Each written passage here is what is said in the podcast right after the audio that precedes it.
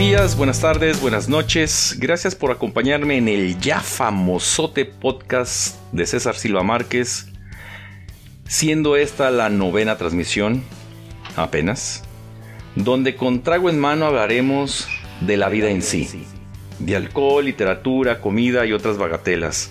Sirve pistea conmigo, tráete una cheve, un trago, una botanita, a ver qué pasa.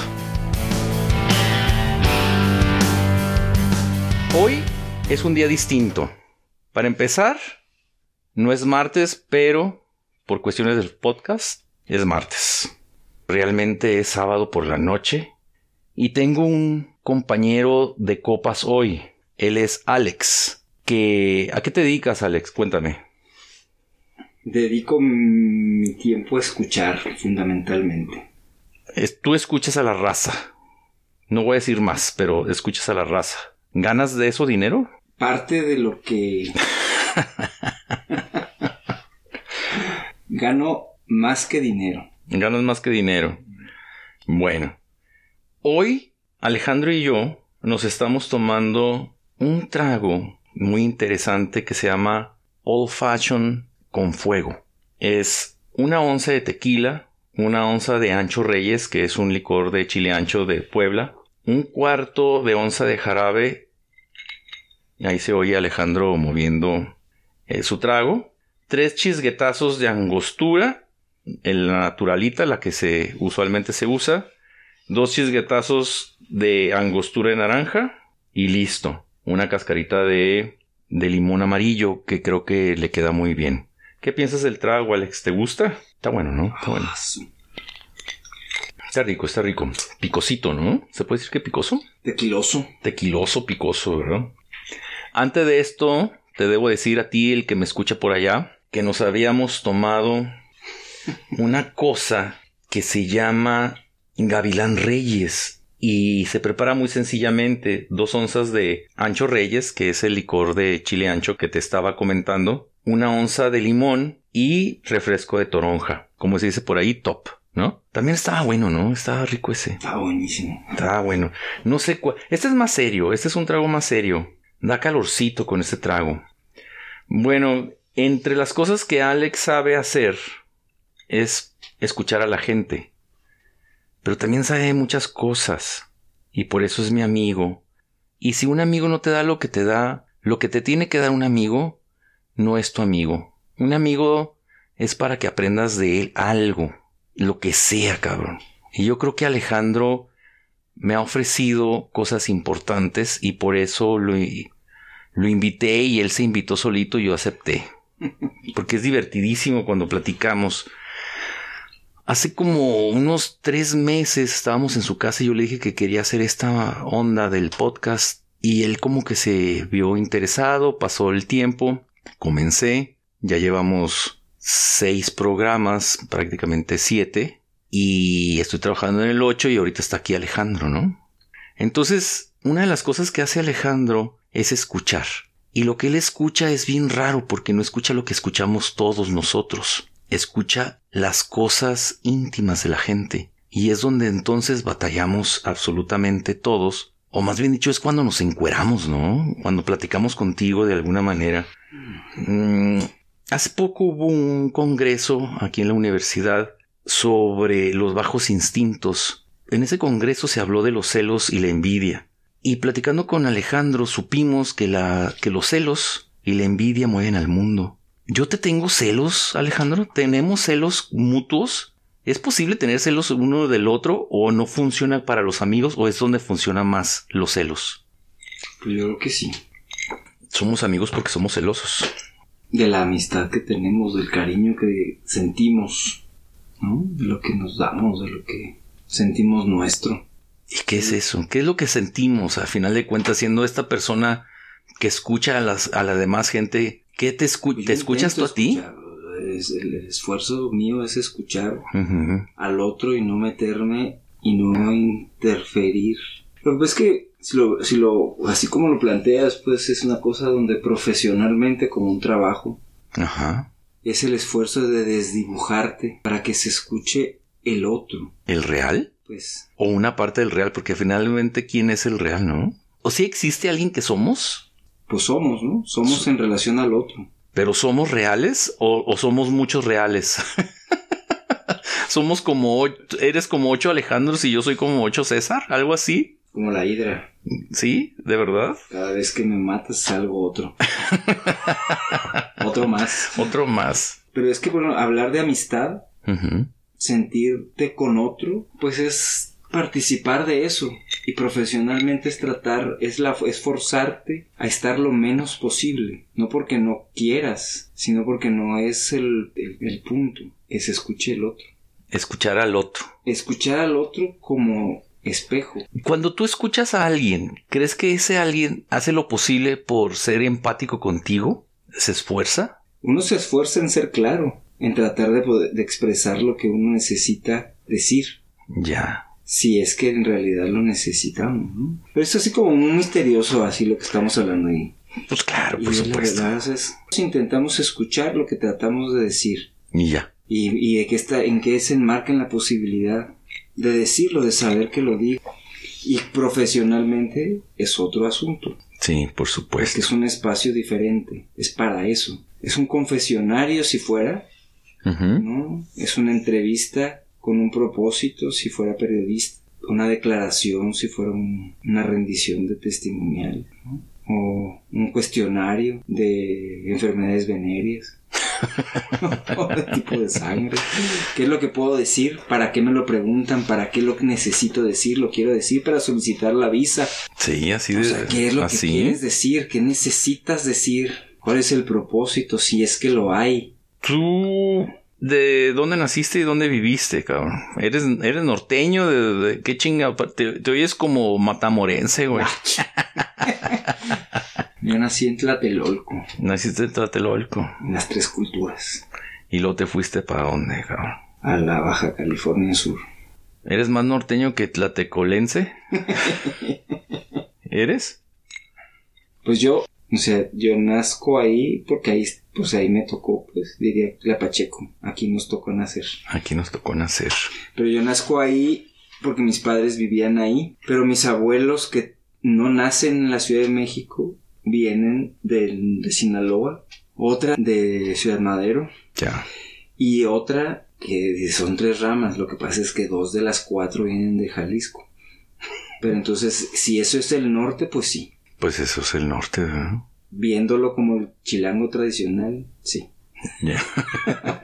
Entonces, ¿nos tenemos celos tú y yo o qué chingados? Pues celosos de lo que queremos nuestro. Si esta amistad es nuestra, seremos celosos. Sí, ¿es, ¿es en serio que los celos mueven al mundo? ¿Somos lo que somos por los celos? ¿O por todas las bajas pasiones? ¿Hay algo bueno de en nosotros, güey? Como seres humanos construimos y destruimos. Hace rato lo platicábamos. Pero los celos es parte de la construcción. ¿O tú qué? ¿O, tú cómo lo ves? Lo bueno es esta como el juicio de valor son distintas dimensiones de lo, de lo humano. Entonces, desde entendiendo los celos como una emoción, está inscrita en la relación, en lo relacional entre dos individuos o sujetos a eso, a eso que nos hace sujetos uno del otro. ¿Eso es bueno? ¿Bueno para quién? Para Desdémona. Desdémona se llama, ¿no? Es Desdémona la que mata a Otelo, ¿no? Pues no fue bueno. Los celos de Otelo no fueron buenos. Pero tenemos a Otelo. Pero nos queda. Nos queda eso. Nos queda el hombre celoso. Pero eran buenos, pues mientras él sentía propio eso y lo cuidó y lo protegió, pues era bueno. Hasta que dejó de serlo. ¿Hasta cuándo? Pues hasta que sintió que no, que no era más de él, amenazado, aquello que creía de su propiedad. Pero ella no era de su propiedad, pero la relación sí. Sintiendo amenazada la propiedad de la relación como algo íntimo, pues es él. porque se lo vas a compartir a alguien si es con el otro? No sé si estoy diciendo. No sé, ahorita ya como ya llevamos como cinco y yo pues la verdad sí he estado desde el mediodía, pero yo creo que sí, ¿no? Hasta donde yo puedo entender, somos lo que somos por todo lo que tenemos encima y entre esas cosas pues están los celos. Yo soy lo que soy porque quiero tener pues yo creo que lo que somos no tiene nada que ver con la explicación de lo que somos. Pues yo lo asumo así, no como una creencia, sino como la evidencia de lo que he vivido. Lejos lejos, porque no es ajeno a la deformación profesional, a la explicación mi padre un día me decía, esto que los pájaros o las aves vuelan porque tienen alas o tienen alas para volar. Y que no lo inventó él, ¿verdad? Entonces, si tenemos celos y sentimos celos, pues es porque somos celosos, no los tenemos para algo, sino somos en relación a lo que tenemos. Los celos nos condicionan, pero no es lo único que tenemos. Las gallinas corren, también las águilas brincan, tienen patas, pues vuelan y tienen pelo. o sea, una onda así. Sí. Entonces estamos condicionados, ¿no? Si sentimos celos, pues lo sentimos, pues ya. Es un fact of nature, pues, aunque no quieras, independientemente de la, del juicio o valor que hagamos de ello. ¿Hay celos buenos y hay celos malos? Pues, eso es una valoración, es un juicio. Es un juicio. Es un juicio sobre lo que de ello se desprende. Mm. ¿Es malo el, cel, sentir celos? Pues, ¿cuál, eh, ¿qué pasa? ¿Lo sientes y entonces qué? Es así como, ¿y qué pasó entonces? Dirías tú, ¿no? ¿Y qué pasó? ¿Y qué pasó entonces? sí, puedo entender esas cosas. Es así como un día decías esto de, de, las, de, las secuelas o de las segundas partes de las novelas, pues. Ya era celoso cuando empezaste a leerlo. Y hay un personaje, un antecedente. Ya sabes algo. Si no sabes que tienes celos, pues no eres celoso. Ah. Aunque lo sientas. ¿En serio? Pues yo creo, ¿no? No sé, yo te pregunto, tú eres el que escucha a la gente, yo no. Ah, ¿O sí la escucho? pues yo trato de escucharla, pero por ejemplo, aquí estoy hablando yo. no, yo te estoy escuchando. No sé si, usted, si tú me vas a escuchar. A lo mejor sí. Pues a, lo mejor sí. Se siente bien raro platicar contigo con esos audífonos encima. Eso sí te puedo decir. Las, las orejas sudan. Entonces, es muy raro. ¿eh? Es la primera vez que hago algo así teniendo a un, a un invitado del cual siempre aprendo algo, ¿no?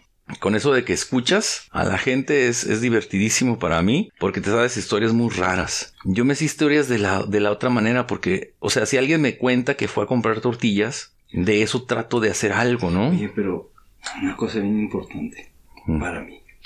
Yo no escucho a la gente en ese aspecto para saber. Entonces, ¿para qué? ¿Para que uno sepa? Para que el que habla se escuche. Tratando de ser simple. para saber, pues, pues es mío. Para saber de mí, para saber de ti, pero en un ámbito donde compartimos de una manera distinta. El propósito, pues, tiene que ver con el para qué. Digo, para que llenas una forma, pues para ir al otro lado. ¿Qué le vas a decir a la migra? Pues lo que necesita saber la migra. Y lo que necesito que yo sepa, ¿para qué? Para eso que busco y profesionalmente no es un propósito mío. Yo estoy ahí para el otro, no sacrificialmente, ni como vehículo. Pero sí hay un, hay un esfuerzo de estar ahí tratando de no estar. Freud diría eso de esperar sin esperar del otro. Esperar sin esperar del otro. Pero y aquí ahorita y es así como pues yo sí espero, pues, aunque diga el, el no, pues ni modo, ni me fregué. no seré sufi, porque sí espero. Entonces, si yo me tomo este trago y espero que no me guste, ¿para qué chingados me lo tomo, güey? Estás muy complicado, cabrón. Estás muy complicado, pero creo que. Estoy diciendo muchas tonterías. no sé alguien dirá algo, si, si, no, si nos escuchan, a lo mejor sí, si no nos escuchan también nos enteraremos de alguna manera. Yo creo que la envidia y los celos sí mueven al mundo. Yo creo que sí la, sí la mueven. Sí, de ser más concreto, sí lo mueven. Pues ahí está. Así, simple, ¿para qué tanta...? Pues sí, o sea, 10 minutos hablando de que sí, que no, cabrón. Yo creo que sí mueven. Sí, ya la chingada, La, la vida es, la vida se construye a través de celos y envidia, a mi gusto. Y lujuria, por supuesto. Las bajas pasiones. Las bajas pasiones construyen todo esto lo que vemos ahorita. El libro de alguien, la pintura de alguien más, no sé, eh, la canción de, que, más te gusta, que, que, tú quisiste en algún momento cantar y la oyes y la oyes porque te reflejas en ella. Hay algo de, de envidia y celos ahí. Yo cuando construyo un personaje a eso, a eso me dedico, a, a, ver de alguna manera, aunque me salga jodido el pinche personaje y escriba mal lo que quieras decir, pero yo pienso que eso es lo que mueve a ese personaje de un punto a otro punto, la, envidia y los celos y la lujuria. La lujuria siempre es la lujuria, entendida tal cual, así que tiene que ver con sexo y con y con aberraciones de, de cantidad. Pero bueno, es... Pues está muy complicado tu cabrón. Sí, no, pero bueno, a lo mejor. Ahora, lo que pasa es que ya son muchos tragos. O sea, este, este sí me pegó. Este sí me pegó. Este, este, traguito old fashion. Tendremos que hacer un esfuerzo para... Para sostener. Para, sostener un discurso coherente y comprensible para, para el otro. Para el otro. Que esperemos nos escuche. Sí, ahí está. Creo que ahí está. Hay como ocho que nos escuchan. Hay como ocho. Está bien, son ocho. ¿Para qué quieres más? Yo tengo una colección de discos que empezó con cinco, que es frágil, pero creo que entre más discos tienes, más frágil se vuelve, porque si te falta uno, toda la estructura se rompe. No es ese disco que dices tú, ah, bueno, ya no lo voy a tener, ni modo, pero tengo otros 500. Lo tienes que volver a buscar, y si no está... Pero si necesitas 500 fundamentales. Es una estructura enorme. ¿Tú crees? Tengo amigos que tienen 2000. ¿Qué tan distintos pueden ser? Te oyes como mi padre. Porque cuando yo estaba joven le decía a mi papá, quiero un disco de Mozart. Y me decía mi padre, bueno, vamos a, a, cambiar a, Mozart por Timbiriche. Quiero un disco de Timbiriche. Y me decía mi padre, pero ya tienes ocho. Ya tienes muchos. Pero yo quería el de Timbiriche, güey. Ese donde salía Yolanda cantando, güey. Yolandita de 15 años que yo tendría como ocho. Yolanda, por supuesto. ¿Qué Yolanda? Yolanda la ficha amarilla. Ay, pero eso es parchís. Ay, sí, sí, eso es parchís, cabrón. No, Timbriche nunca me gustó. Timbriche nunca me gustó. No, Yolanda, Yolanda, Yolandita, Yolandita, Yolandita. La ficha amarilla. a mí me gustaba. Gema nunca me gustó tanto, ¿eh? Gema nunca fue mi hit. Ay. Pero Yolanda sí. A mí sí, a mí me gustaba Yolanda. Y, la he buscado por internet y sé que vive aquí en México. ¿Dónde estás? ¿Dónde estás, Yolanda? No, bueno, bueno, me gusta más la canción de dónde estás Yolanda que Yolanda, pero bueno, Yolanda fue un día te voy a contar una cosa, un día era siempre en domingo, eh, no, era con Chabelo. Era siempre domingo. Era era domingo y estaba y estaba viendo con Chabelo, ¿sí? El programa de Chabelo. Yo estaba pues acaba de despertar, andaba en pijamita. Cuando veo a Parchi salir, estaba cantando Yolanda la de Me gustas mucho. Me gustas mucho tú. Esa se estaba cantando. Pero eso no la canta Yolanda. Sí, la cantaba Yolanda. La cantaba. No, no, no, no. Estoy hablando de Timbirí, de Parchís, perdón.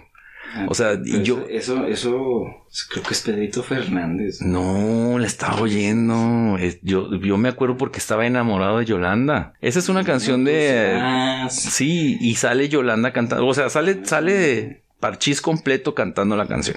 Bueno, es intrascendente quién era. Es No, es tras... No, ¿cómo no? Es importante porque yo me sentía avergonzado. cuando me dices soy como tú, que me parezca tu, estoy como tu papá, es intrascendente. No, o sea, por eso soy escritor. Pues sí, pues cuando digo es intrascendente que te quieras ocho, pues sí, es lo mismo. Te estoy diciendo.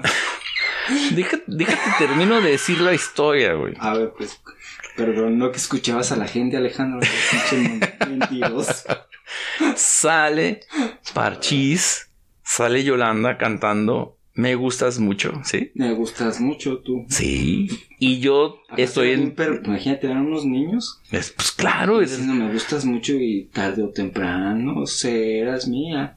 Y mía, tú serás. Pero el, el asunto es que yo era un niño también. Y yo oigo la canción en pijama. Me da vergüenza pensar.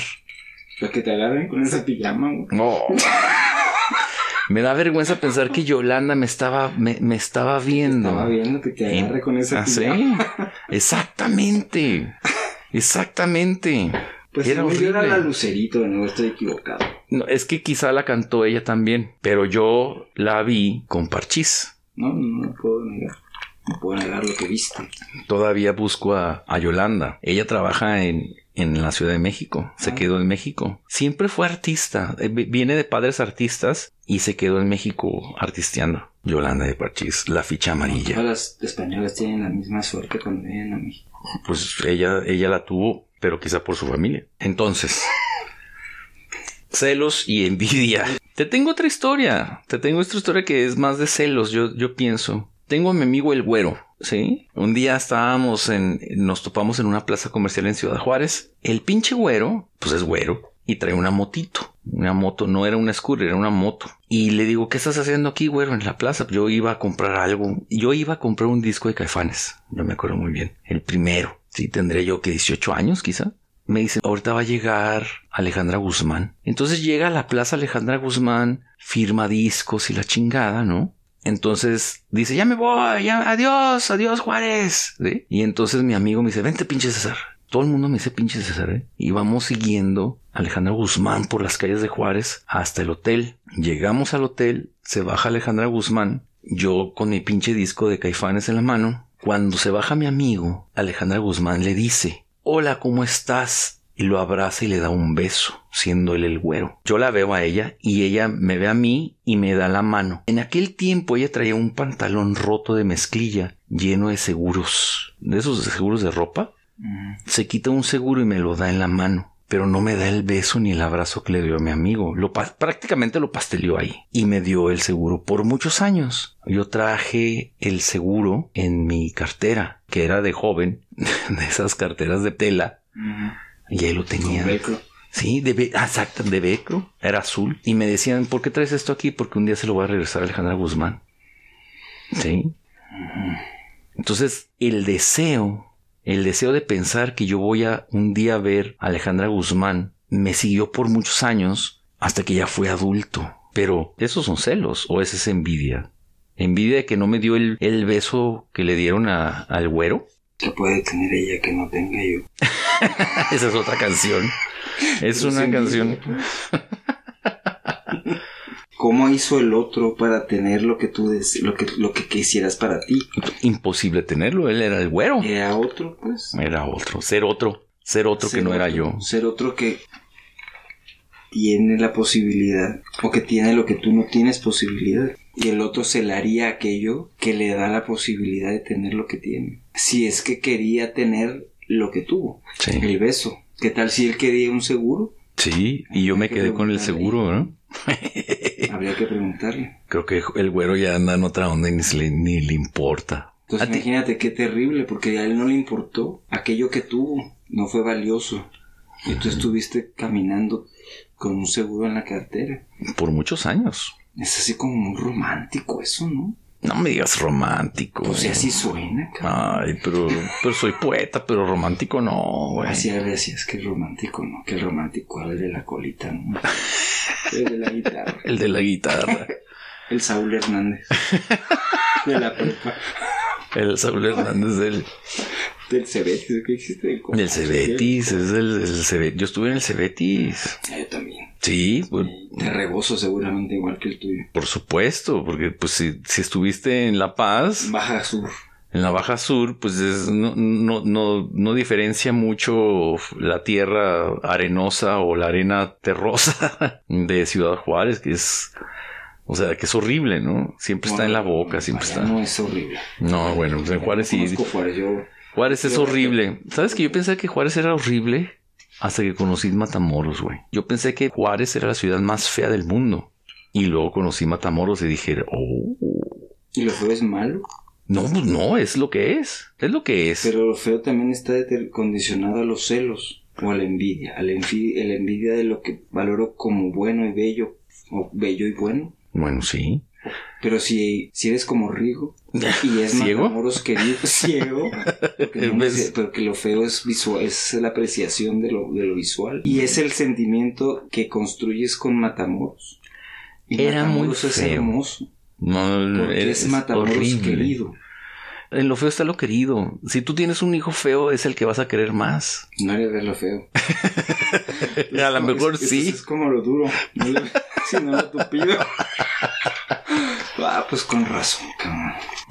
por eso dice, dicen por ahí que México va a resistir el coronavirus. ¿Por qué? Porque es celoso de su tolerancia a la tragedia. Sí. Masoquista, dirían, pues. Sí, ¿Los mexicanos somos masoquistas? No sé, no los conozco. No los conoces. ¿Y los que conoces han sido masoquistas? Pues. ¿Los ocho que conoces son masoquistas?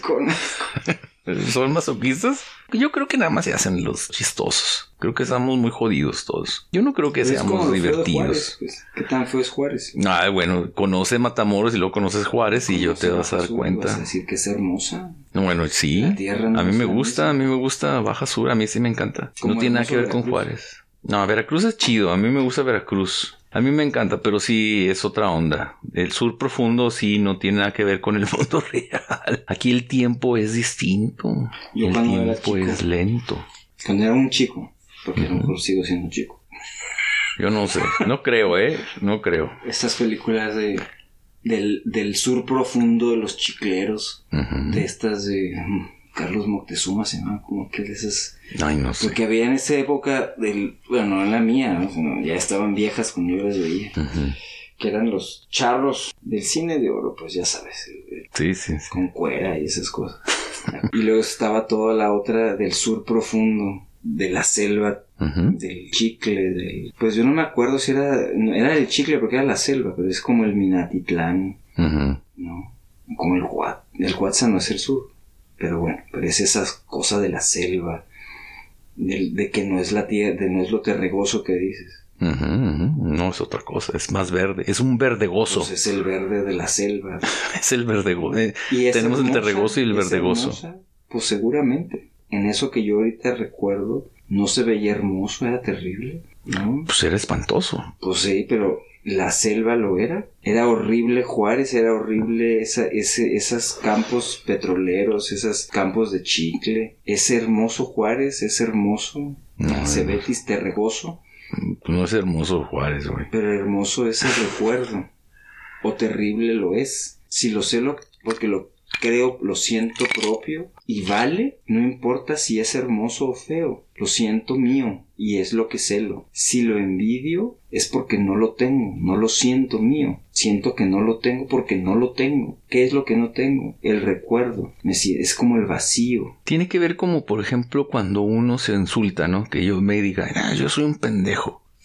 Ese soy yo hablando de mí porque tengo esa posibilidad pero que no lo acepte de alguien más, es eso. Ah. Que alguien me diga, eh, tú eres un pendejo, eh, bájale a tu pinche rollo, güey. No me digas pendejo. ¿Es eso? ¿El recuerdo? Me recuerda que lo soy. Pero si yo me recuerdo a mí mismo. es un souvenir. es un souvenir. me recuerdo que soy pendejo. Ajá. Pero que no me lo digas tú, cabrón. O sí, o no. Eso es como masoquismo. ¿Es eso? ¿De, de mí mismo hacia mí? ¿Por qué ¿Para qué llamarme pendejo? Digo, pues, no sé, dejas las llaves, ¿no? Digo, chinga, ¿para qué? pendejo soy. Pues sí, pero ¿para qué me pendeje? Porque puedo, pero tú no, a mí. Porque es mío. Yo lo yo hago conmigo lo que quiero, pero tú no. Me celo. Como la Frida Kahlo, güey. Como la Frida Kahlo de, de los sentimientos. Nada más yo, a mí. pero la intimidad del dolor, del cuerpo, el cuerpo roto, del, ¿qué es lo trágico? Pues es la validación de mí a través del dolor. Y sí, parecería que una lectura de la obra de Calo es el dolor, el dolor del cuerpo roto. Explotado por ella misma. Eh, bueno. Digo que está chido. O sea, no, no, no es una crítica hacia eso, sino es una, un señalamiento, ¿no? Pero si es una explotación en el sentido de sí misma, pues es capitalista, pues. ¿Cuál capitalista? ahí está Madonna. Y lo explota no solamente ella. 30 años, 40 años después hay una industria en relación a Frida. Gracias Frida. Oh Frida. Alguien dijo de Madonna que era la reina del aire, que construyó de la nada algo que no existe. Madonna tiene como tres canciones que se sostendrán por sí mismas, pero pues realmente es un pop que se quedó, ¿no? Pues en los ochentas, Papa Don't Preach, por ejemplo, no, a mí no me, no me dejaba nada. Ahora, no, no me tiene que dejar a mí, ¿no? Obvio, obvio que no. Pero, ¿qué nos dio? A mí no, no, no me, ¿Qué si hiciera una... ¿Mm? ¿Qué nos dio a nosotros? ¿Qué nos dio? ¿Qué nos, nos dio más allá de aire? ¿Más allá de...? ¿Sí? Seguro, si le pediste un beso como Alejandra Guzmán. que. Sí, Alejandra Guzmán no me quiso dar un beso menos... Madonna. Menos Madonna, güey. Por moreno, güey. Era morenito. Soy morenito, güey. Desde entonces quiero ser y Chairo. Moreno y Chairo con mi disco de caifanes bajo el brazo, güey. Eso está bien. Bien alternativo. Me gusta este trago, sí me gusta. Me Pero gustó. ¿qué nos dejó la maestra? Es- sí es relevante. Es lo mismo Alejandra Guzmán que Madonna. Pero no es lo mismo como aquello que nos deje. ¿Envidiará la Guzmán a Madonna? ¿Será celosa la Madonna de la Guzmán? O de sí misma frente a la Guzmán. Si la Guzmán le quisiera cantar la Isla Bonita. Que no la canta la Guzmán, la canta la, la Madonna. Y explotan Aún así, siendo muy católica Madonna, de forma, ¿sí? Así de un centro ¿no? aún así Alejandra Guzmán en su canción Hacer el amor con otro, no, no, no, no es la misma cosa. Creo que su catolicismo es, es más aberrante, güey. Achis. Sí. A ver, ¿cómo estuvo? Dice la canción, hacer el amor con otro. No, no, no. no es la misma cosa. O sea, Ese es otro. me voy a quedar con mi esposo y con mi novio, nada más. No voy a hacer el amor con alguien más que no sea el que me corresponde en este momento. Pero si ya lo estaba haciendo, por eso le dije. Pero él, no, lo, y él, y no lo acepta, es fuchi. O sea, hace el pecado y luego se regresa, ¿no? Que, que esté libre de pecado que tiene la primera piedra. Fuchihuacala. Fuchihuacala. No, no, no, no es la misma cosa, güey. pues no. pues Quizá. no es. Saludcita, ¿Qué tiene que ver Madonna? Bueno, que estamos hablando de Madonna y estamos hablando de Alejandra Guzmán y siendo católicas ambas o de alguna manera católicas ambas, una es anticatólica haciéndolo, que es Madonna, y la otra lo explota. Yo no sé si es anticatólica. Pero Yo- Madonna, desde el nombre que toma y desde su Bueno, Italian pues sí, American, pues sí, pues sí. ¿no? Podríamos, yo podría suponer, en una construcción mía de mí, sin escuchar jamás a Madonna, decir que no tiene nada que ver con el catolicismo que yo invento en mí mismo de, de la Guzmán, que no conozco. Hacer Pero el amor con otro, banda no, no, no. años Y ser senadora y ser hija de ellos, de los que son, pues así como que es muy católico a la mexicana. no es lo mismo ser católico a la mexicana que a la italian american.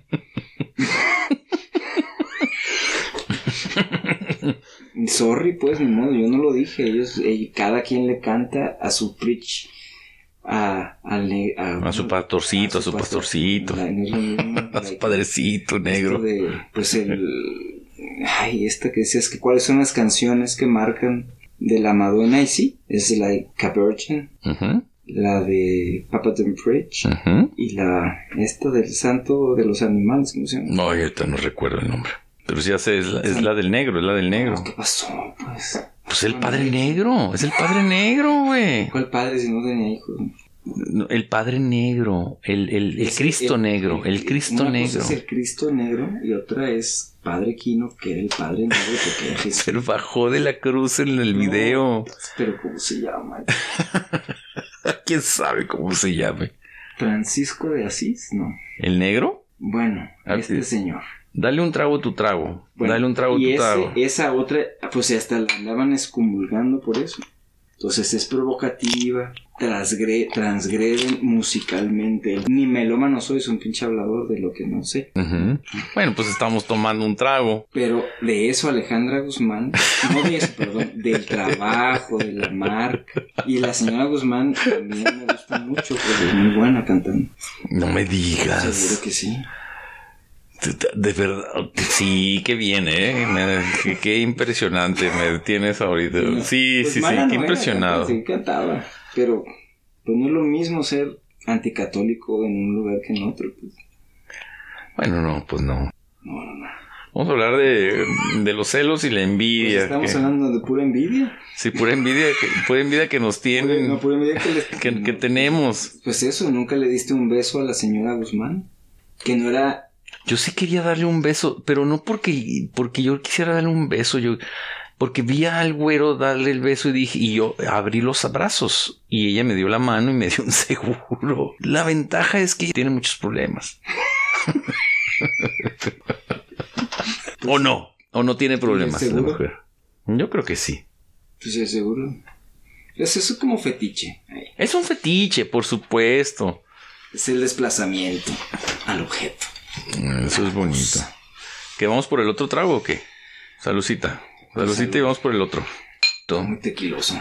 Ya sabes que el tequila no. No, güey, pues te, te vas a tener que No, chingar con otro igual, cabrón. O a ver qué te invento ahorita.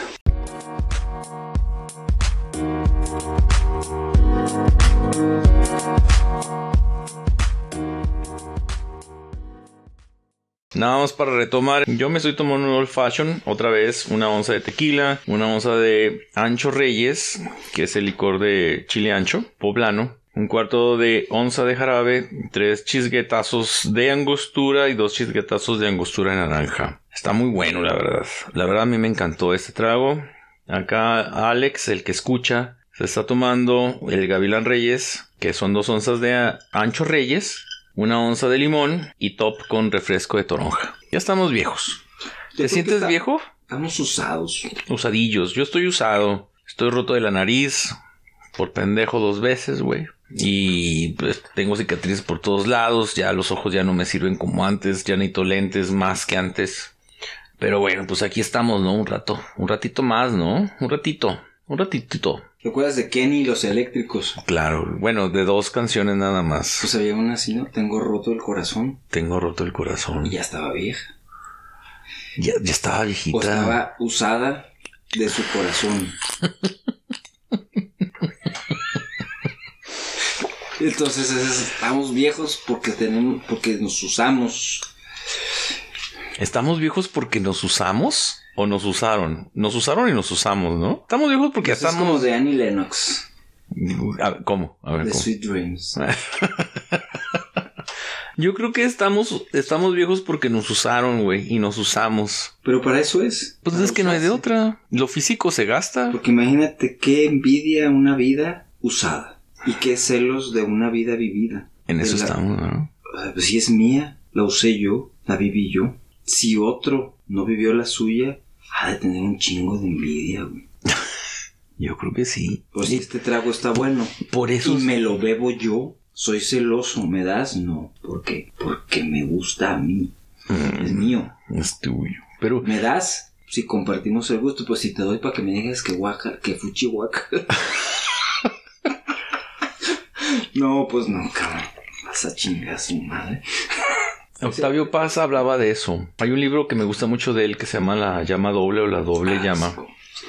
Que, que tiene que ver con... ¿Para qué tienes dos mil libros si no tienes la llama doble? Y te ayuda a entender el pinche mundo donde te mueves, ¿eh? O sea, es un librito. Pero es que Octavio Paz era fifí, pues era conservador. Bueno, pues sí, pero eso... ¿Y, y eso que le quita un buen libro? Pues que no era bueno.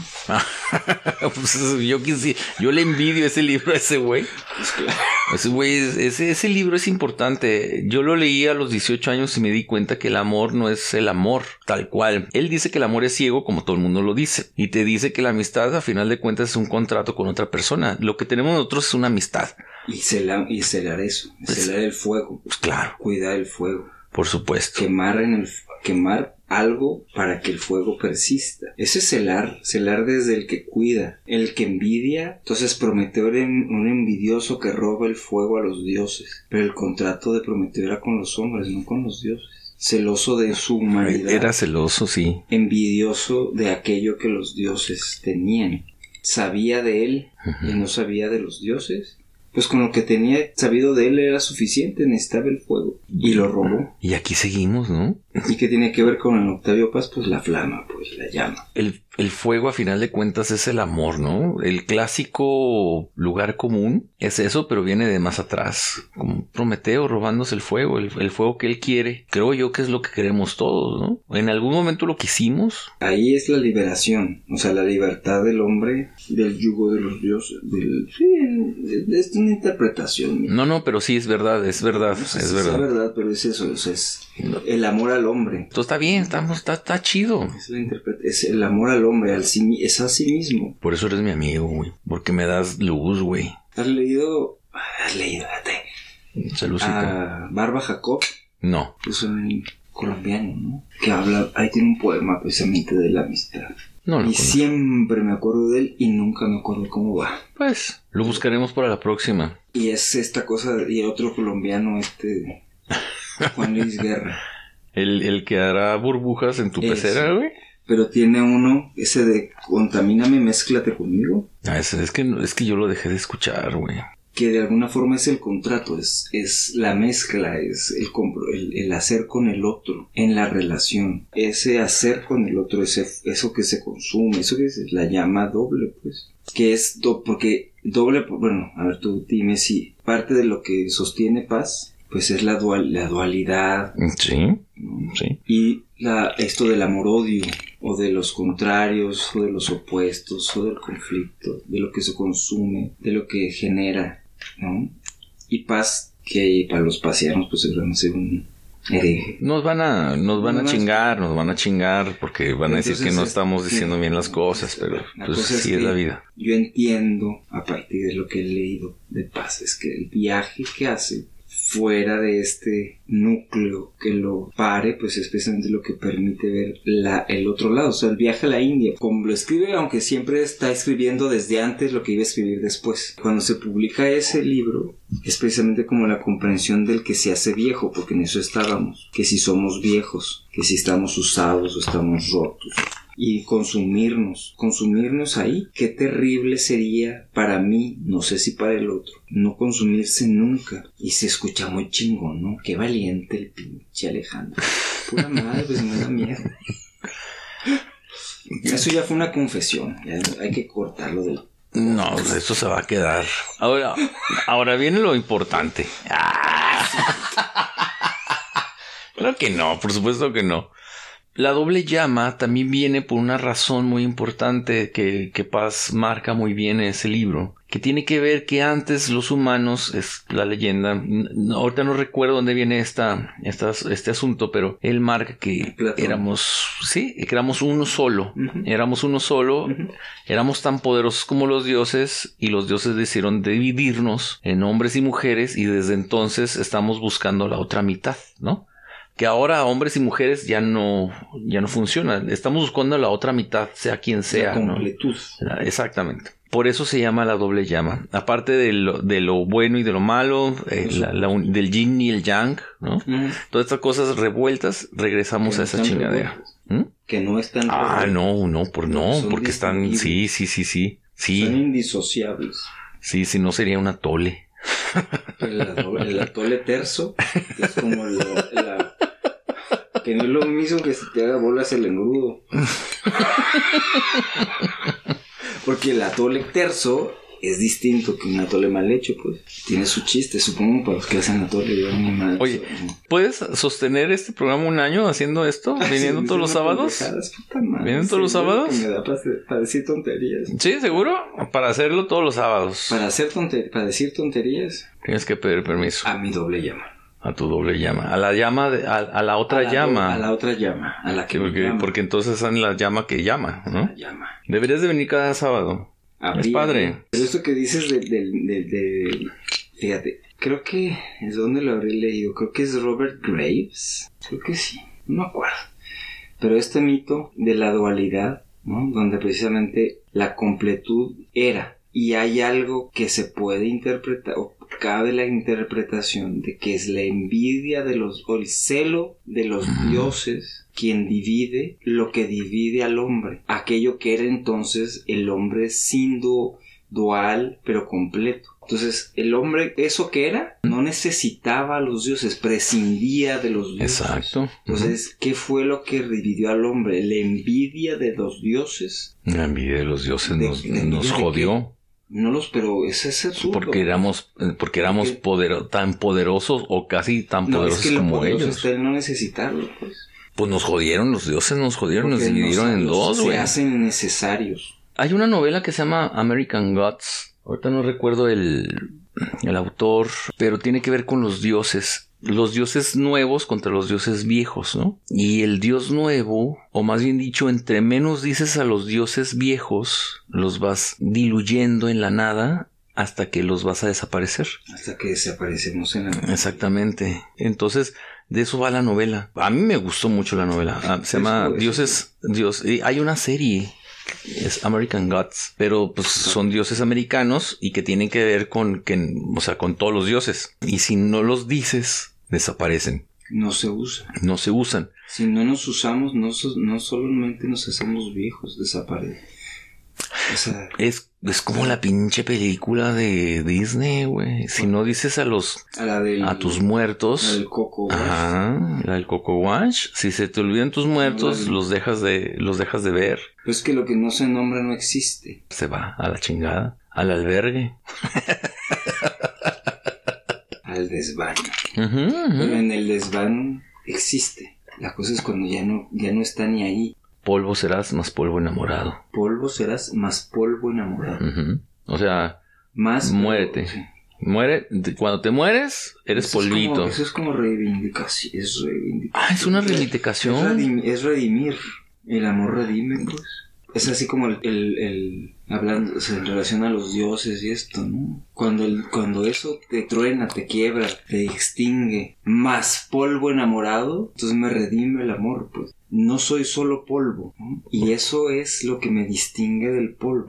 Que, que es más que esa es una idea muy bonita y, y, y me y sabemos que somos polvo cósmico, ¿no? Lo sabemos. O sea, nosotros somos hueso y todo. Sé si soy. Sí, somos polvo. es como luchador, ¿no? Pues No, bueno, y aquí polvo cósmico, ¿no? No, no, no, no, somos polvo cósmico porque al final de cuentas el ser humano, bueno, este, esta tierra está construida de polvo cósmico. Entonces cuando tú te vuelves polvo, Cuando hablas de construcción, hay un otro que construye. la tierra viene del polvo, somos polvo, sí, la tierra aquí está. Pero Ahora no no si- decir que eres un terra- terraplanista, güey, porque entonces tenemos un no problema sé muy si feo. viene del polvo. Claro que viene del polvo. ¿De dónde viene? sé, no sé. Es la explosión. La explosión es la nada. Era un chingo de tierra, güey. Así, así era. Era un es- chingo de tierra. Es que no salimos de eso. en el principio. Había mucho en tierra, el güey. principio fue Gea. Ya, bueno, sí. Y luego se murió Gea, güey. Y se hizo polvo, güey. ¿no? Pues la Gea como la madre, pues. Pero no sé si era polvo. No lo sé. ¿Qué somos? ¿Qué tenemos en común? Esto de los chones, ¿no? El carbono, hidrógeno. Ah, oxígeno. pues sí. ¿Y de dónde Pero viene eso, todo eso? Es el, no sé es de el dónde viene. cosmos. Es el cosmos. Está. No sé de dónde venga. Solo sé que está. Cosmo, mi rey. Sí, sí, sí. cosmos. Pero solo. Cosmo, eso es como. Es el cosmos. Cosmopolitan, ¿no? Que es como es cubo de puro, manzana. es puro cosmos. Es el cosmos. Entonces tú te mueres, eres, ahorita eres cosmos, te mueres y eres polvo cósmico. Ahorita eres, ahorita no es polvo, o sea, la- cuando te rascas y salen las, las costritas, güey, La pues sí es polvo, la, la escamación cósmica, güey. sí, es escamación cósmica. No, no es lo mismo. Es romántico. Ah, pero se oye. Pero la escamación roma- Pero la escamación cósmica es pero se oye real. mejor eso que decías tú. Que citaste. Ah. Polvo. Serás más polvo enamorado. Bueno, Más polvo enamorado. que es lo que único que sostiene. Esa necesidad de hacer los nuevos dioses y llevarlo al, posmo cos- al polvo cósmico y a la descamación de la piel de la epidermis y hacer transliteraciones y Es polvo. Somos polvo. ¿Y de dónde viene el polvo? Del mundo y del universo. Entonces aquí estamos. pues ya. No Mira. sé de dónde venga. Está. Pues, ¿De de dónde? ¿Cómo que de dónde viene? O sea, ¿cómo que de dónde viene, güey? Es que no sé de dónde venga. ¿De verdad no sé sabes qué dónde está. viene? No, no sé. Pues se sabe. ¿Qué se sabe? Desde la Big Bang hasta aquí. Se sabe que está. Se explica con una teoría del Big Bang. Pero Sí. no sé. Es una teoría. Ah, no que, es me- una que es teoría. la mejor explicación posible. sí, exacto. O sea, tenía un amigo que decía que coincidir con alguien, a ver si lo puedo explicar mejor. Tengo un amigo que conoce muchos poetas y entre esos poetas había poetas muy in- interesantes e inteligentes. O sea, si tú dices, no, sí, claro que sí, ¿no? A todo lo que yo te diga, sí, tienes razón, ya no sé nada, porque, porque tú te quedarás callado. Y entonces, el chiste no es coincidir, el chiste es hablar. Coincidir. Eso es muy pin. Tramposito, ¿verdad? Eso oye a mí como esa, ese, ese tipo de, de rolas latam no me gusta. Tanto tiempo y tanto espacio y coincidir. Pero me la, la identifico. Pues bueno, pues somos compas, güey. No, no, Nos pero- gusta la pero- carne asada, güey. Pero, pero, a ver, sí. Coincidir y coexistir. Podemos coincidir, pero nunca estamos en el mismo lugar y en el mismo espacio. La mirada del otro, que nos permite saber lo que el otro nunca jamás en la puta vida hay posibilidad de ver, porque no estoy en el mismo lugar del otro. No, pues nunca estarás. Pues entonces siempre hay algo que saber del otro. Puedo no querer saberlo. Según yo, pues. No, bueno. Pues... Porque siempre está el otro. Tú estás ahí aunque yo diga que no. Tú sabes lo que sabes aunque yo diga. Vale pura madre mi negación. Es, como ahorita, yo te dije que sí era Yolanda la que cantaba la canción. Y, ya te dije, y me acordé que es cierto. Pues sí, pero te tardaste como, hasta lo googleaste creo, o sea, pues lo que buscaste. gracias a, a, eso tengo memoria, si no, imagínate. ¿Cómo se llama el santo este? Ay, ya se me volvió a olvidar. El, el santo de, de Madonna, el negro. San Francisco de... No, otra vez volvimos a decir... Vuelvo a decir Martín, el mismo. San Martín. San Martín San de Porres. de Porres. Ese lugar del otro, ese, esa necedad de hablar del otro, desde el otro, pero también es como una, una reafirmación de mí. En la no coin... ¿Qué dijiste? Coincidencia. Coincidir. ¿no? Coincidimos para no coinc- para saber que no estamos en el lugar del otro. Entonces nos da sentido. Lo que no es el otro soy yo. Hoy es como un poema, güey. Cada vez que hablas del yo, del yo y del otro, es como la poesía. Porque el Desde yo es una- persona. prácticamente tiene que ver con eso. Desde mi parte el poema, ¿no? Desde mi experiencia o desde lo que yo quiero hacer la experiencia mía. Ese es el poema. Si yo veo un atardecer, es qué siento yo y cómo lo puedo bajar a la hoja. Magali acaba de comprar un libro importante para nosotros, que son los astronautas que fueron a la, a la luna. Sí, está bien chingón, porque son un ensayo, es un librito de unas 150 máximo cuartillas, páginas, tiene que ver con ese espacio. Y el prólogo me cuenta que tiene que ver con que cuando fueron a la luna no hubo ni un poeta ni un narrador que fue con ellos. Entonces la experiencia que van a contar ellos es a través de los ojos de científicos, ¿sí? Que no tiene que ver con un poeta. ¿Qué pasaría si un poeta hubiera ido? Voy a leer lo que dijo un científico llegando a la luna y bajando otra vez a la Tierra. ¿Qué tan diferente podría ser a lo que dice un narrador o un poeta? Es la expectativa. Y yo como poeta te podría decir, ¿cambia algo? ¿Realmente cambia algo de un científico a un poeta cuando lo que describes es lo que quieres plasmar en una hoja lo más exacto posible? Un poeta quiere plasmar lo más exacto posible de lo que siente y lo que ve, que no es lo mismo lo que hace un científico, pero no crees que Pues se parezca. la- es la objetividad, o sea, la construcción del método, la invención del método. Es positivista, es materialista y no es lo que quiero, sino lo que es. Lo que es no es necesariamente lo que creo. Como, así como te, lo, lo que dices es el poeta escribe lo que quiere plasmar A través de lo que ve. a través de lo que ve. El científico o la ciencia, el método permite plasmar aquello que ve, que es la evidencia, que es evidente.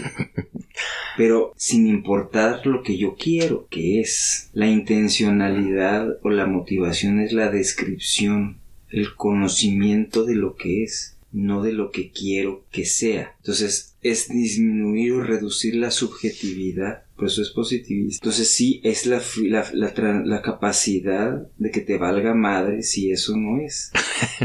Pero si yo veo un atardecer y lo ve un científico, ¿qué va a decir el científico del atardecer? Yo todavía no he leído el pinche libro. ¿Qué dice un científico de un atardecer? Siendo lo más preciso posible. científico Siendo preciso, como ¿eh? científico, o sea que di- Pues es un científico, yo todavía no pero sé. bueno, pongamos Un astronauta. como astronauta de un atardecer que no existe. Porque el atardecer en el espacio jamás será el atardecer que hay aquí. es, es, es otra cosa. Es otra cosa, pues. Y a lo ¿Por qué? mejor es el gran la- la- poema. porque el sol no se oculta. En el espacio, el sol no se oculta tras la tierra, como se oculta aquí. O sea, no se, no se hunde en el horizonte, no se, Sí, es otra no se cosa. va. El sol en el, en el espacio es eterno. Eterno en relación a quien lo mira, ¿verdad? Y como poeta, pues es otra cosa, pues los pies en la tierra, regresar del, del- regresar de, de- de esa altura, de esa distancia, pues te hace hombre otra vez. ¿Cuál ciencia, cabrón? Si estás pegado al piso, güey. Vamos a ver, vamos a ver. A lo mejor el, a lo mejor Armstrong es mejor poeta que todos los poetas. Seguramente un gran paso para un, un, pequeño paso para el hombre, un gran paso para la humanidad. Y con eso nos chingó a todos, ¿verdad? Pero el problema es que él lo hizo, el que, qué pinche envidia, güey. Pues la neta yo voy a decir no. No. No, ni madre, está bien. Mira ya, yo, yo no sé, yo no, ya no alcancé. Yo le dijo a mi, mi hijo tiene 10 años, tú lo sabes. Y entonces, cuando tendría unos 5, 6 años, le dije, mi hijo, nada más te pido que, que vayas a la luna y me saludes. Y, desde allá nos mandes un saludo a tu madre y a mí. O a mí, ¿no? Vamos a ser más sinceros. Entonces le dije, cuando estés allá en la luna, me mandas un saludo. dice, sí, papá, sí lo voy a hacer. Porque cada día es más cercano eso, ¿no? Y yo lo viví de otra manera. Yo, yo no lo viví prácticamente. Se vivió en los setentas y se volvió ¿qué será? Un poco como normal ir o no ir porque se detuvieron los viajes a la luna. Y ahorita que están las cuestiones capitalistas a todo lo que dan, el, el neoliberalismo en su pinche jugo. ¿Ya se acabó? No, es lo mismo, es un cambio. Nunca pues, más. Ya va a ir mi hijo antes que yo a la luna. Y eso se lo voy a agradecer y me va a saludar desde ya. Me va a saludar mi hijo. Me va a mandar una foto de una selfie, güey. Si todavía existen las selfies para cuando él tenga 20, espero que no. y me decir, mira papá, aquí estoy en la luna. Llegué. En los cuernos de la luna. En los cuernos de la luna. Y eso fue antes de los 70. Y, se detuvo, se, se, se, se, hizo lento eso. Pero la luna como metáfora de lo inalcanzable. Ya, sí, y sigue siendo, ¿eh? Sigue siendo inalcanzable la luna. Pero ahora entre más rico, más fácil la llegas. Pero rico. De dinero. Rico tener poetas fundamentales. Rico tener los 500 discos fundamentales. Un, un rico va a invitar a un poeta a la luna y va a escribir el gran poema. Pero, pero se puede escribir desde aquí. Armstrong cuando llegó y dijo un, pequeño paso para el, para el hombre, un gran paso para la humanidad, estábamos hablando de una cosa muy rara, de la realidad, pero él pisó esa cosa, él pisó esa pinche tierra de allá, él agarró una tierrita, él estaba haciendo muy, muy, ay, no pasa nada, yo, yo que soy un hombre, les traigo este pedacito de, de luna, ¿no? Te trajo un pedacito de luna. Solo así. ¿Solo así? Imagínate no saber que eres un hombre allá y olvidarte de que eres un hombre. ¿Se te olvida? Pues, pues, es lo que digo. Ahora que dices, esta frase simple, esa simplicidad, parece pobretona. no, pinche, una pinche frase de... Pero, pero vista desde allá, dicha desde allá, cobra una dimensión que te planta. Yo no imagino qué podría decir yo estando en la luna. Serías el gran poeta, güey. Tal vez no tendría capacidad de decir nada. Serías el gran poeta. Podría volverme loco. A lo mejor el poeta no tiene que decir nada, nada más ver. Pero ver aquello que es indescriptible. Ah, cabrón. Y entonces, ¿para qué ir si lo puedo decir desde acá? Cuando puedes decir esto de los cuernos de la luna, que es una frase hecha, un gar, un cliché, ¿no? Pero ¿a qué refiere? Lo inalcanzable. Ese otro que es ese otro lugar desde donde veo lo que nadie ve, estando allá de ser muy cabrón. Pues es que los atardeceres no existen. Entonces, ¿existen o no los atardeceres? No es que sea relativo, es un relativismo cósmico, pues, pero no es lo mismo la piel descamada que el oxígeno y el carbono y el hidrógeno de la nebulosa de quién sabe dónde. Somos polvo cósmico, güey. Salucita.